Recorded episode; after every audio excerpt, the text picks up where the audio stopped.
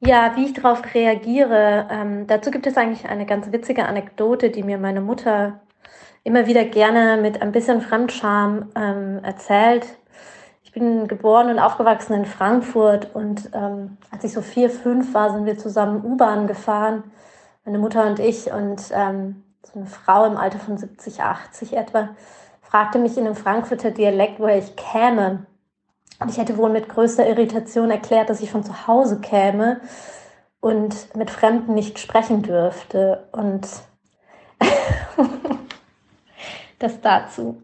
So, dass ich sage, dass ich aus Hessen komme und vielleicht auch noch äh, die Stadt nenne, wo ich äh, geboren bin, aber gehe nicht drauf ein, obwohl ich genau weiß, dass die Person meine Herkunft herausfinden will. Dann sage ich, dass ich ähm, in Deutschland geboren bin und meine Eltern ursprünglich aus der Türkei sind. Das heißt, ich sage, ich bin gebürtige Deutsche mit türkischen Wurzeln oder ich bin Deutsch-Türkin.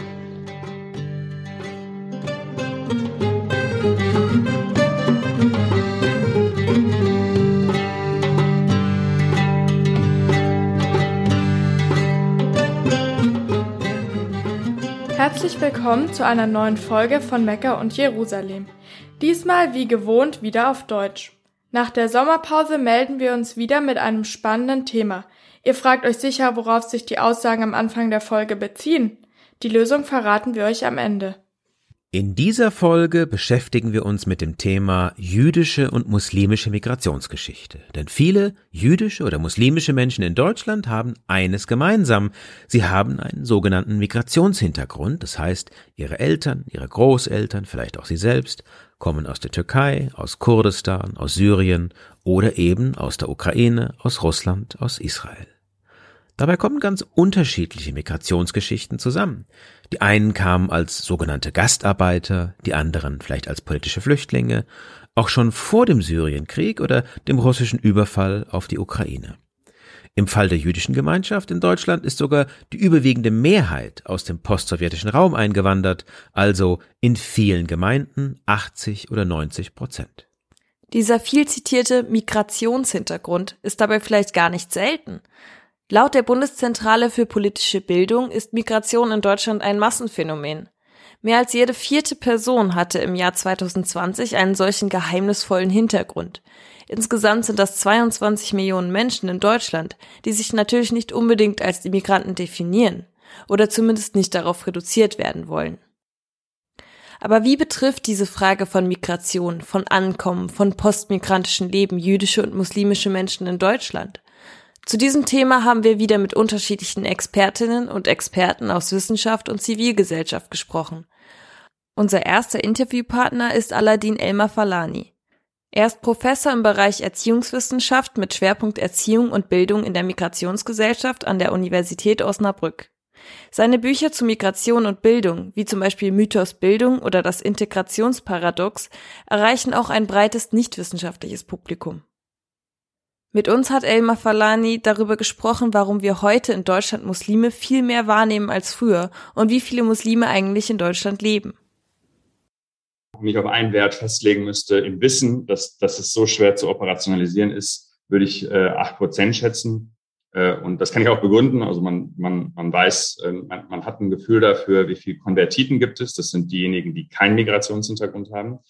Ähm, und wie viele gibt es ähm, im Hinblick auf Migrationshintergrund, wissen wir sehr gut, aus welchen Ländern die Menschen kommen, zumindest die Großväter- und Großmüttergeneration. Äh, das heißt noch lange nicht, dass wir wissen, welche Konfessionen ähm, die haben. Also wir wissen, welche Konfessionen da sind, aber ne, wie, wie die anteilig genau verteilt sind.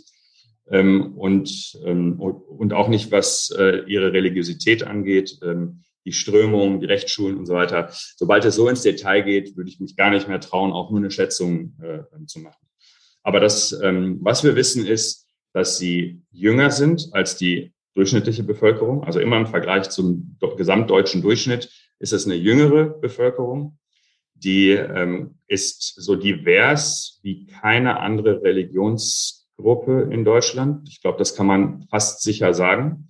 Ähm, also divers im Hinblick auf die Herkunftsländer ähm, und vom, von der Zuzugszeit. Das ist etwas, was ich übrigens in der Forschung wirklich immer systematisch unterscheide. Alter, Generationszugehörigkeit und Zuzugszeit. Weil wenn man nur Alter und Generationszugehörigkeit nimmt, sagen wir mal zweite Generation, 30 Jahre alt, so eine Person, unterstellen wir die mal, dann macht das einen riesen Unterschied, ob man äh, zweite Generation 30 Jahre alt 2022 ist oder zweite Generation 30 Jahre alt 1985. Das ist, das ist ein Riesenunterschied. Das ist praktisch kaum mehr vergleichbare Realität. Deswegen viele glauben, die Generationszugehörigkeit und das Lebensalter sind, äh, sind zentral. Und ich würde sagen, das ist zentral kombiniert mit der Zeit, in der man gesellschaftlich äh, da ist. Bundesweit wird mehr über Diversität gesprochen sei es auf dem Arbeitsplatz, an Universitäten oder in Schulen. Menschen mit einer Migrationsbiografie sind mittlerweile nicht nur als Arbeiter oder Arbeiterinnen vertreten, sondern nehmen auch ganz unterschiedliche Positionen ein. Was hat sich in Bezug auf die Klassenzugehörigkeit hier verändert und inwiefern hat sich das muslimische Leben in Deutschland gewandelt? Bezogen auf die soziale Klassenzugehörigkeit haben sich, äh, hat sich das muslimische Leben in Deutschland substanziell verändert. Und das ist auch der Grund, warum wir heute ähm, Muslime mehr wahrnehmen und sie sichtbarer sind und hörbarer sind. Nicht, weil es viel mehr geworden sind. Das ist also prozentual auf die Bevölkerung gesehen gar nicht so viel mehr in den letzten Jahrzehnten geworden. Also schon in den 80er oder 90er Jahren hatten wir prozentual äh, irgendwas auch in diesem Bereich, ähm, in, in Westdeutschland natürlich. Ähm, äh, nur das, was sich verändert hat, ist, dass das äh, früher praktisch, praktisch, also in über 90 Prozent Menschen waren aus der Arbeiterklasse in prekären Lebenslagen, ähm, entweder aufgrund ihrer Klassenzugehörigkeit oder auch aufgrund ihres Rechtsstatus, ne, Asylbewerber äh, und so weiter und so fort. Ähm, und äh, das hat sich krass geändert. Also wir haben jetzt seit kurz, also historisch sehr kurzer Zeit, ein äh, intellektuelles, migrantisches Milieu, wo, wo, wo Muslime sehr stark vertreten sind. Wie stand es in Deutschland vor dem Zweiten Weltkrieg eigentlich mit der ethnischen und religiösen Diversität? Und waren Muslime hierzulande auch vor der Gastarbeiterzuwanderung vertreten? Muslime gab es in Deutschland. Es gab auch Moscheen ähm, weit vor der, äh, vor der Gastarbeiterzuwanderung in, in Deutschland. Ähm, aber es ist schon so, dass äh, Muslime als, äh, als, als wirklich nennenswerte und beachtenswerte Minderheit, äh, das ist tatsächlich erst durch die, ähm, durch die sogenannte Gastarbeiterzuwanderung und ja, und das jetzt im Vergleich zu der äh, Zeit vor der Gastarbeiterzuwanderung, da gab es muslimisches Leben, ähm, ähm, so wie es auch ähm, äh, schwarzes Leben äh, gab, aber äh, und, und andere, ähm, es gab auch viel, also Roma und Sinti und so weiter, aber was Zugehörigkeit und Teilhabe ähm, angeht, das, äh, da, da haben wir jetzt noch völlig neue Dimensionen erreicht. Und das ist auch ein Unterschied zu jüdischem Leben. Also jüdisches Leben war, hatte mal eine, eine, eine Phase, wo es ganz fest verankert war in die deutsche Kultur, in die deutsche Gesellschaft. Und dann gab es dieses gewaltvolle Rausreißen, äh, also massiv gewaltvolle Rausreißen. Das heißt, für Jüdinnen und Juden, Juden ist, es, ähm, ist es anders. Und für, für, für Muslime würde ich sagen, ist es schon was ganz Neues. Also man kann immer sozusagen darauf rekurrieren, dass es mal ähm, ähm, schon, schon lange Muslime äh, gibt und dass es auch Moscheen gibt und so. Aber das waren wirklich ähm, Randfiguren. Das war, das war, also, das war sehr, sehr ganz geringer Anteil und auch eine ganz geringe Sichtbarkeit. 2015 kamen viele Menschen aus Syrien nach Deutschland. Danach wurde oft über eine Islamisierung oder die Angst vor einer Massenmigration aus muslimischen Ländern gesprochen. Warum ist dieses Denken lückenhaft? Die Geflüchteten wurden ausschließlich als Muslime gesehen und besonders äh, im Hinblick auf diejenigen aus dem Irak und aus Syrien kann man sagen, dass natürlich die Mehrheit schon Muslime waren, aber das waren jetzt nicht 95 Prozent derjenigen dort, ähm, sondern ganz im Gegenteil, das sehen wir ja auch ähnlich aus Ägypten, also überall dort, wo auch die ähm, christlichen Minderheiten unter Druck geraten, äh, dass dann ähm, auch äh, nicht ähm, Muslime und gerade ähm, auch nicht sunnitische Muslime auch flüchten. Das muss man einfach zur Kenntnis nehmen. Also die Mehrheit der Geflüchteten, genauso wie die Mehrheit der Menschen mit Migrationshintergrund insgesamt, das sind äh, Christen oder eben christlich sozialisierte Menschen, also Menschen aus christlichen Ländern. Elmar Falani erklärt uns, dass muslimische Menschen, die nach Deutschland migrieren, auch ganz unterschiedliche religiöse Hintergründe und Fluchtgründe haben und somit keine homogene Gruppe darstellen. Selbst wenn wir nur die Muslime nehmen, die gekommen sind und kommen, dann sind das dann, dann sind das ganz viele Lebensrealitäten. Ich unterscheide jetzt mal drei. Also einmal kommen Muslime, die sehr gläubig sind, sehr orthodox, fromm und ähm, verschiedenster Konfession, aber die, die sind richtig gläubig, viel gläubiger als so die durchschnittlichen Menschen in Deutschland. Ähm, also und, und die Migrationsursache, warum die überhaupt hier sind, hat vielleicht gar nichts mit, mit der Religion zu tun. Das ist eine Möglichkeit. Die andere Möglichkeit ist, die Menschen sind Muslime und sind aber nach Deutschland gekommen, weil die Art und Weise, wie die Unterdrückung in ihrem muslimisch geprägten Land für sie nicht mehr erträglich war. Ne. Das heißt, das sind schon Menschen, die im Hinblick auf, auf Orthodoxie, Radikalisierung und so weiter schon ein gut geschultes Auge haben. Äh, um das mal so zu bezeichnen, die, äh, eine ganz erhebliche Anzahl an Meldungen, dass es hier salafistisch zugeht und radikal zugeht, kam von Syrern. Also die Polizei hat, hat davon gelebt, dass Syrerinnen und Syrer gesagt haben, Leute, das kann nicht wahr sein. Ne? Wir sind vom IS abgehauen hierhin und äh, ihr lasst das hier einfach so geschehen, dass unsere Kinder äh, in der, äh, auf dem Schulweg da äh, angequatscht werden. Das heißt, die sind gläubige Muslime, Musliminnen und Muslime, aber haben ein, ein Auge dafür, wenn da irgendwas nicht in Ordnung ist. Und das, das Dritte, was ich als nennenswert sehen würde, sind entweder Menschen, für die die Religion keine Rolle spielt, die vielleicht muslimisch sozialisiert sind, aber für die Religion überhaupt keine Rolle spielt. Auch das ist äh, gerade in so syrischen Großstädten durchaus der Fall. Ne?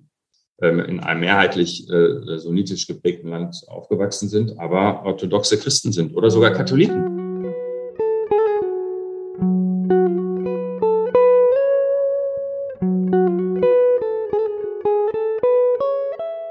Die muslimische Gemeinschaft steht also vor ganz eigenen Herausforderungen und sucht vielleicht immer noch nach ihrem Platz in Deutschland. Das gilt in ganz besonderer Weise natürlich auch für die jüdische Gemeinschaft. Im Schatten der Shoah war jüdisches Leben im Nachkriegsdeutschland fast völlig marginalisiert. Die jüdische Gemeinschaft in Westdeutschland bestand in den späten 80ern aus unter 30.000 Menschen, in Ostdeutschland waren es sogar nur wenige hundert. Das alles änderte sich mit dem Zusammenbruch der Sowjetunion. Plötzlich wurde das wiedervereinigte Deutschland zu einem attraktiven Migrationsziel für postsowjetische Juden, vor allem aus Russland und der Ukraine. Karen Körber ist Soziologin am Hamburger Institut für die Geschichte der deutschen Juden und für den Bereich der jüdischen Gegenwartsforschung zuständig. Wir haben mit ihr gesprochen über jüdische Migration nach Deutschland von der Shoah bis heute. Wenn man das sagt, muss man zugleich sagen, der Begriff der Migration umfasst darin natürlich ganz Verschiedenes, was auch die Ursachen und Motive derjenigen angeht, die wenn man so will, erstmal in den allerersten Jahren in Deutschland gelandet waren oder stecken geblieben waren. Also etwa die Gruppe der DPs, die äh, aus den Konzentrationslagern befreit osteuropäische Juden ähm, dann Deutschland sozusagen als Transitraum verwendet haben, ähm, um dann weiter etwa nach Israel äh, zu gehen. Ähm, oder diejenigen, die dann in den späteren Jahren als äh, sogenannte Remigranten äh, aus Israel oder aus dem Exil zurückkommend wieder nach Deutschland gekommen sind, die DPs, die dann in Deutschland, ich sag mal, hängen geblieben sind, weil sie es gar nicht geschafft haben, auszuwandern. Äh, in den Jahren nach 1945. All die bilden, wenn Sie so wollen, eine sehr heterogene Gruppe, die sozusagen den Beginn eines vorsichtigen Wiederaufbaus äh, jüdischen Lebens ähm, hier umfasst, neben denjenigen, die in Deutschland selbst überlebt hatten, in Verstecken. Ähm, das heißt, diese allerersten Migranten werden in den kommenden Jahren sozusagen ähm, erweitert um diejenigen, die vor allen Dingen aus den osteuropäischen Staaten nach Deutschland kommen, weil es wiederum antisemitische Wellen in der DDR, in Ungarn, später 68 in Polen gegeben hat ähm, die dazu führen, dass wieder äh, Jüdinnen und Juden nach Deutschland kommen, weil sie als Jüdinnen und Juden in diesen Staaten äh, Antisemitismus erfahren und verfolgt worden sind. Es gab also bereits vor dem Zusammenbruch der Sowjetunion eine gewisse Anzahl von jüdischen Migranten und Migrantinnen aus Osteuropa und Russland. Was verändert sich durch das Ende der Sowjetunion? Das ist tatsächlich nochmal einfach, wenn wir auf die Zahlen gucken, einen großen Einschnitt ähm, nach 1990, nämlich sozusagen in den Jahren, in denen die Sowjetunion beginnt zusammenzubrechen. Ähm, und das ist die große Zahl derjenigen Jüdinnen und Juden, die als sogenannte Kontingentflüchtlinge dann äh, nach Deutschland einwandern, etwa 220.000 bis 2004, 2005 und ähm, zu einem erheblichen Anwachsen der äh, jüdischen Gemeinschaft in diesem Land führen. Und als diese Einwanderung endet, wenn Sie so wollen, beginnt, äh, wenn auch in deutlich kleinerer Zahl, man spricht so von etwa 20.000 im gesamten Bundesgebiet, äh, die Einwanderung von Israelis nach Deutschland, die ähm, vornehmlich nach Berlin gehen ähm, und 8.000 und ansonsten sich im deutschen Bundesgebiet verteilen. Jüdisches Leben ist in Deutschland also stark von Migration geprägt. Aber welche Besonderheiten oder Unterschiede gibt es mit anderen ethnischen oder religiösen Minderheiten, wie zum Beispiel Muslimen?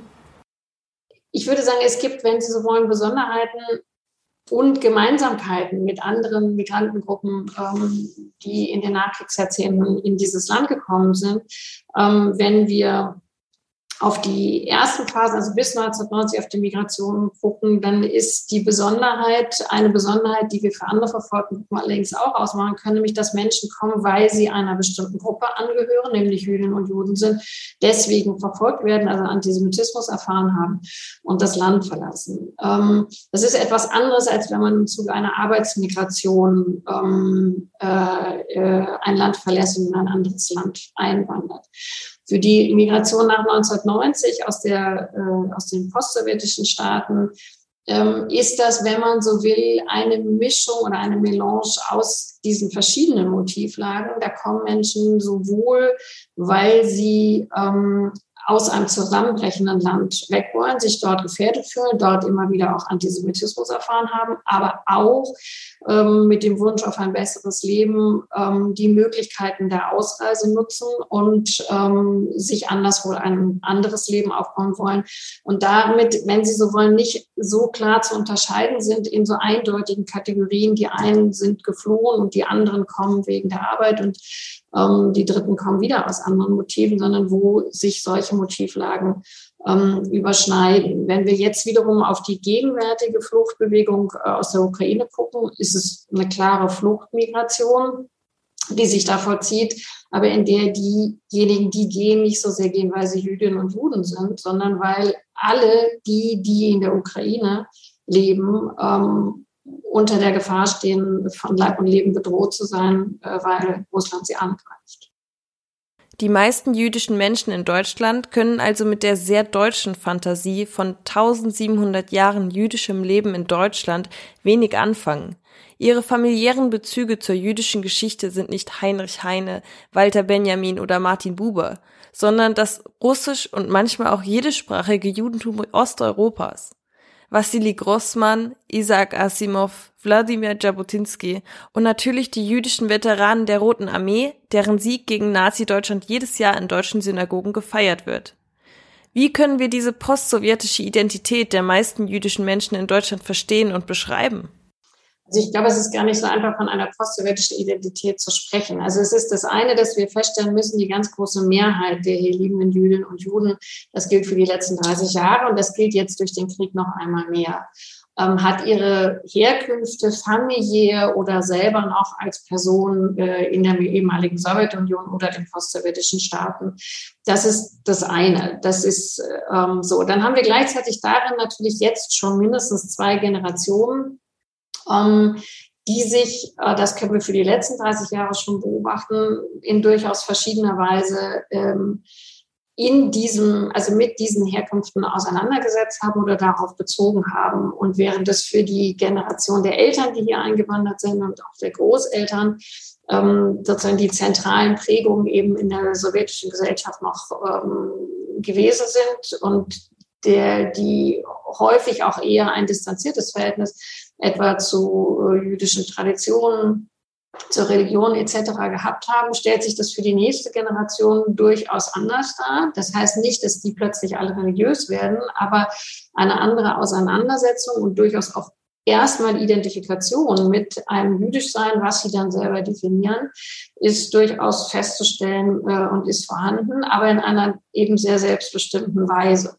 Wir wollten von Karen Körber noch wissen, welche anderen Unterschiede es zwischen den Generationen noch gibt. Dann gehört dazu auch in den Generationen nochmal verschieden äh, unterschiedliche Verständnisse sozusagen zu dem, was hier die Erinnerungskultur ähm, in Bezug auf den Holocaust ähm, gewesen ist. Also es bringen, werden andere historische Erfahrungen mitgebracht, auch auf den Holocaust bezogen selbst. Äh, zu der Geschichte der Vernichtung jüdischen Lebens auf sowjetischem Boden gehören äh, vor allem die Massenerschießungen, ähm, gehören die Erfahrungen ähm, der Ghetto. Äh, äh, Lebenden oder Überlebenden. Das sind nochmal andere Erfahrungen, ähm, als sie zum Teil sozusagen in das deutsche, äh, deutsch-jüdische Narrativ äh, des Holocaust gehören.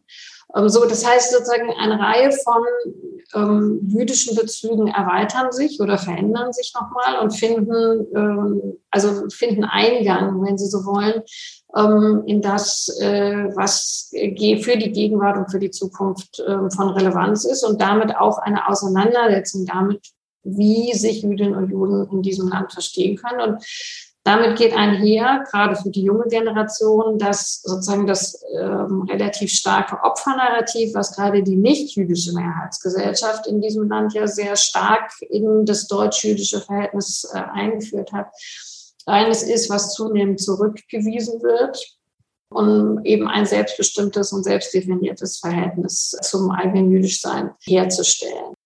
Karen Körber sprach mit uns auch über die Gründe, wie sich der Bezug zur Religion zwischen den geflüchteten Juden aus der Ukraine und der postsowjetischen Juden unterscheiden. Was sozusagen die neu Eingewanderten jetzt im Zuge des Krieges ähm, äh, Jüdinnen und Juden angeht, so kann man vermuten, aber das sind jetzt wirklich eher Vermutungen, äh, dass möglicherweise ein größeres und selbstverständlicheres jüdisches Selbstbewusstsein, durchaus auch religiös geprägt, größer sein dürfte, weil die Erfahrung derjenigen, die jetzt kommen, ähm, sich schon mit einem wiederentdeckten jüdischen Leben in der Ukraine selbst verbindet. Das ist für diejenigen, die in den 90er Jahren gekommen ist, anders gewesen. Die haben oft sehr wenig kommunitäre, also gemeinschaftliche Erfahrungen als Jüdinnen und Juden machen können und sehr oft eher sozusagen ein verstecktes, nicht besprochenes, äh, auch zum Teil verschwiegenes Judentum in ihren eigenen Familien erlebt. Und äh, das stellt sich für die, die jetzt kommen, anders dar.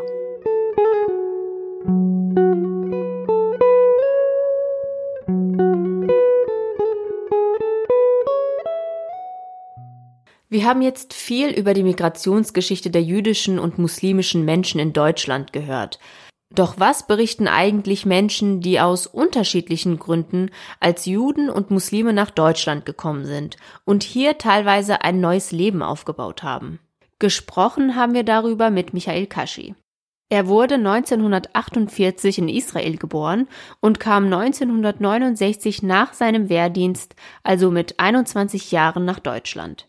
Hier engagierte er sich früh für den deutsch-israelischen Dialog und die jüdische Gemeinde. Trotzdem war es zu dieser Zeit nicht üblich, als Israeli nach Deutschland zu kommen. Die Vorbehalte waren immer noch sehr groß. Warum Michael Kaschi nach Deutschland gekommen ist, erzählt er uns in unserem Interview. Und so war das, dass ich äh, einfach mal so mich irgendwie so entspannen wollte. Und ich habe gedacht, ich habe Verwandte in Deutschland, ich fahre und bleibe so zwei, drei Wochen da bin ich nach Deutschland gekommen und bin da stecken geblieben. Und äh, es war so, dass äh, ich äh, ganz begeistert von den Verhältnissen damals in Deutschland ich war. Begeistert, habe ich gesagt, bleibe ich hier und äh, gucke, wie es weitergeht. Und äh, da wollte ich, war auch die Idee, dass ich hier äh, studiere. Äh, und äh, dann habe ich festgestellt, dass man ohne gute Deutschkenntnisse damals konnte man nicht studieren. Heute kann man sogar mit Englisch und ich weiß nicht mehr was, kann man studieren. Damals nicht und ich äh, musste dann zuerst mal Deutsch lernen. Aber man muss auch leben, habe angefangen zu arbeiten und das blieb dabei und ich habe dann irgendwann selber eine Firma gegründet und dann geheiratet, Kinder und ich meine, im Kopf war, war ich immer sicher, es ist nur vorläufig. Irgendwann fahre ich wieder zurück, auch wenn ich schon Familie habe und Kinder, fahren wir zurück nach Israel. Aber es ist so geblieben, dass ich da, oder so war, dass ich da geblieben bin. Äh, und dann habe ich auch angefangen, äh, in der Gemeinde aktiv zu sein. Aber wie können wir uns ein Gemeindeleben der 1960er vorstellen? Aus welchen Menschen bestand die jüdische Gemeinde in der Nachkriegszeit und wie waren sie organisiert? Ich habe gesehen, man muss hier in der Gemeinde sehr, sehr viel tun. Die Gemeinde war damals ganz anderes als heute. Die Menschen, die damals die Gemeinde gegründet haben, das waren auch Überlebende der Shoah. Und sie haben von der Gemeinde so eine Art Bunker gemacht. Sie, sie Ghetto. Sie wollten sich da treffen, geschlossen, so abgeschirmt von der ganzen Welt. Sie wollten überhaupt keinen Kontakt zu anderen Menschen. Sie hatten Angst gehabt und äh, ich habe damals gedacht, wenn die Gemeinde überleben will, dann muss man sich öffnen. Man muss so öffnen, dass auch andere Menschen kommen können, aber dass wir auch zu den anderen gehen. Und so habe ich angefangen auch mit interreligiösem Dialog, am Anfang nur mit Christen, später kamen immer mehr und mehr auch Muslime nach Deutschland. Da habe ich gedacht, man muss auch mit den Muslimen reden, wenn wir wollen, dass äh, die Menschen vor allem die Religionen äh, hier in Deutschland friedlich miteinander leben äh, können, muss man einfach reden. Und so ging das immer weiter und weiter. Und das hat sich toll entwickelt in alle Beziehungen. Wir laden natürlich auch die anderen zu uns. Ich mache bei uns in der Gemeinde sehr viele Führungen, Synagogenführungen. Und da kommen, was mich persönlich sehr besonders interessiert, sind auch Kinder, wenn Schulklassen kommen, aber da kommen auch äh, Gemeinden, muslimische Gemeinden waren schon öfter mal bei uns. Michael Kaschi ist mittlerweile ein bekannter Name, nicht nur in der jüdischen Gemeinde, sondern auch in der interreligiösen und interkulturellen Verständigung. Aber was hat sich seit seiner Ankunft in der jüdischen Gemeinde Stuttgart grundlegend verändert? Wir wollten von ihm genauer wissen, was er in den vielen Jahren an Veränderungen beobachtet hat. Eine Menge, eine Menge. Damals, äh, wie ich gesagt habe, die Gemeinde war keine Gemeinde. Es war echt ein Ghetto, ein Bunker, wo die Menschen gekommen sind, um äh, eine Zeit lang abgeschirmt von, dem, von der Außenwelt äh, zu sein. Und äh, sie kamen zur Gemeinde, wie gesagt, unter Juden zu sein. Es gab damals sehr viele äh, religiöse Menschen, weil diese Menschen, die damals die Gemeinde gegründet haben, das waren keine deutsche Juden, die damals äh, deportiert wurden und wieder zurück. Die meisten, die deportiert wurden, äh, haben den Krieg nicht überlebt und die, die überlebt haben, die wenigsten waren bereit, wieder zurück nach Stuttgart zu kommen. Die meisten sind weiter, als sie befreit wurden, weitergefahren nach Amerika oder nach Israel. Es gab ein Abkommen zwischen dem äh, Zentralrat der Juden in Deutschland und der äh, deutschen Regierung, dass äh, jüdische Menschen aus dem ehemaligen Sowjetunion nach Deutschland kommen können, um hier das jüdische Leben zu stärken. Und so sind zu uns äh, circa 3000 neue Mitglieder gekommen. Wir waren damals vielleicht äh, noch 600 oder so.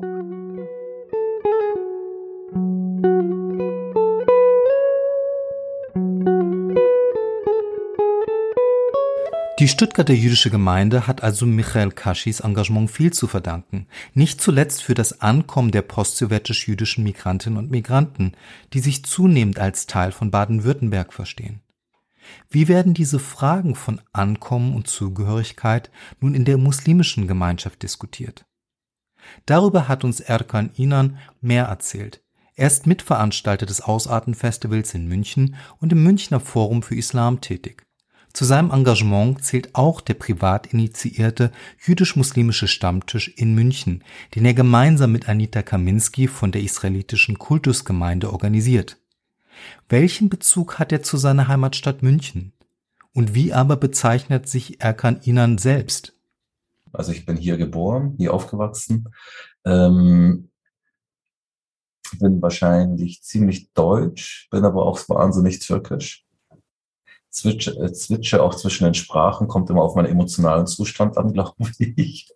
Und bin hier im Münchner Forum für Islam tätig, ich sag mal, ich bin ja auch gleichzeitig im Münchner Migrationsbeirat, ein gewähltes Mitglied des äh, 40-köpfigen Migrationsbeirats. Und das ist schon so, dass man sagen muss, München ist zwar eine 1,5 Millionen Stadt, ist auch größer als Frankfurt oder andere Städte, ähm, ist zwar schon so, dass man sagt, hey, man stellt sich München so vor, dass alle mit Lederhosen rumlaufen und äh, das ist auch äh, während der Wiesen gar nicht so ungewöhnlich. Interessanterweise jüdische wie muslimische Menschen laufen zum Teil dann auch mit äh, Lederhosen rum, also auch interessant. Es gibt auch einen sehr interessanten Lokalpatriotismus, den ich bei München entdecke, den ich noch nicht so ganz einordnen kann, aber es ist so. Ähm, was München vielleicht auch besonders macht, ist, dass viele der Gastarbeiter zuerst in München gelandet sind. Also wir haben bei dieser 1,5 Millionen Stadt etwa 670.000 Menschen, die einen Migrationshintergrund Vordergrund haben. Das sind über 43 Prozent. Von diesen 670.000 Menschen haben 400.000 etwa einen ausländischen Pass. Ähm, 9% sind etwa muslimisch, dann haben wir über 10.000 in der Gemeinde organisierte jüdische Menschen, dann noch natürlich die liberale jüdische Gemeinde, die dazukommt und dann welche, die nicht irgendwo eingetragen sind. Erkan Inan hat uns auch erzählt, warum er dafür plädiert, dass Musliminnen und Muslime sich nicht mehr als Eingewanderte sehen, sondern auch als Einheimische. Es gibt Leute, die aus der Polen, Tschechei sind, die schon sehr lange hier sind, jetzt eben wieder neu äh, immigrieren aus der Ukraine. Äh, die haben andere Erfahrungen. Und sie werden andere Erfahrungen mit sich bringen, die aber vielleicht ähnlicher sind wie mit jemandem, der aus Srebrenica ist, aus Bosnien ist und da werden Überschneidungen passieren. Ähm, wir werden ähnliche Erfahrungen, also oder immer ein, einer, der jetzt aus der Ukraine flieht, wird vielleicht eine ähnliche emotionale Erfahrung machen wie jemand, der aus Syrien geflohen ist. Es sind große Herausforderungen, aber es sind auch große Chancen, dass wir den Diskurs auf eine andere Seite lenken und nicht immer äh, im Kreis uns drehen. Das sollten wir uns eingestehen. Das habe ich 2016 gemerkt.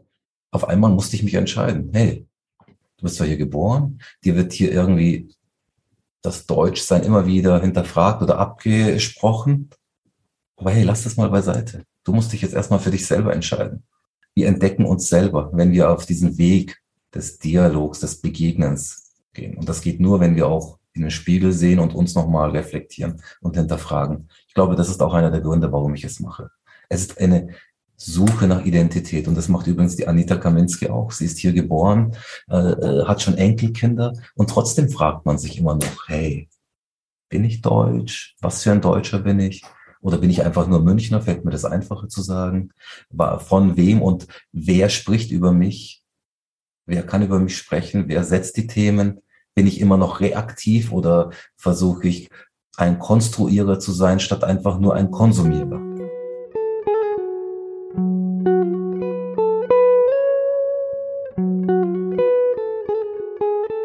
Die Frage, woher man kommt, hören Menschen mit Einwanderungsgeschichte oft. Die Antworten fallen heute vielleicht unterschiedlicher aus als vor 60 Jahren. Einige Beispiele habt ihr bereits am Anfang gehört.